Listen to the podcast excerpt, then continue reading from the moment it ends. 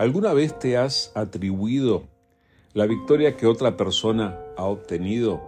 Es decir, hay ocasiones en las que ocurren cosas y se solucionan problemas, por ejemplo, porque alguien hizo algo que resultó muy bien, pero luego tú cuando cuentas la historia, tú dices, lo logramos, hablando en, en plural, incluyéndote eh, tal vez en la toma de decisión o en la forma en la que se hicieron las cosas, aún sabiendo que el que lo hizo fue el otro.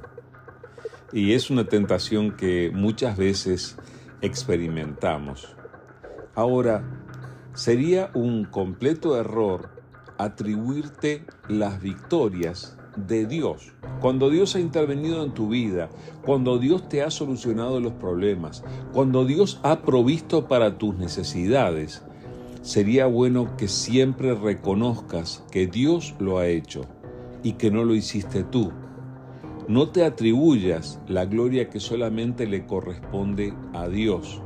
Él se la merece y hay que reconocer lo que Él hace en nuestras vidas. Escucha por favor este pasaje que está escrito en Deuteronomio capítulo 9, versículos 1 al 7, donde leemos, dice así, escucha Israel, hoy estás a punto de cruzar el río Jordán para tomar posesión de la tierra que pertenece a naciones más grandes y más poderosas que tú. Viven en ciudades con murallas que llegan hasta el cielo. Los habitantes son altos y fuertes, son descendientes de los famosos gigantes anaseos. Has escuchado que se dice, ¿quién puede hacer frente a los anaseos?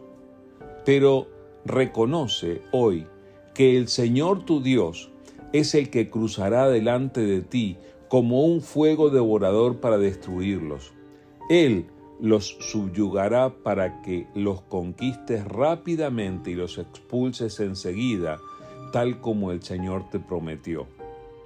Después de que el Señor tu Dios haya hecho esto por ti, no digas en tu corazón, el Señor nos ha dado esta tierra porque somos muy buena gente. No, no es así. Es por la perversión de las otras naciones que Él las quita de tu camino. No es porque seas tan bueno o porque tengas tanta integridad que estás a punto de poseer la tierra de ellas.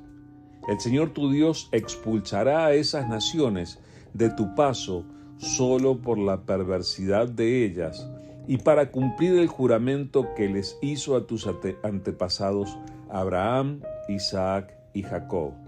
Debes reconocer que el Señor tu Dios no te da esa buena tierra porque tú seas bueno.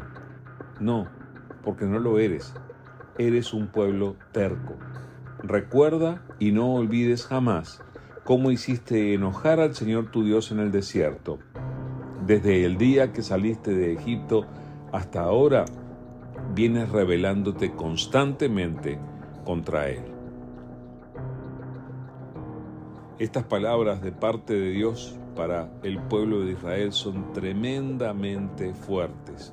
Por un lado, está alentándoles a la conquista de la tierra que Él les da y les garantiza su presencia, les garantiza ir delante de ellos, les dice, están a punto de experimentar algo que es tremendamente poderoso, están a punto de experimentar milagros, están a punto de vivir cosas tremendas de parte de Dios. Dios va con ustedes y eso es maravilloso.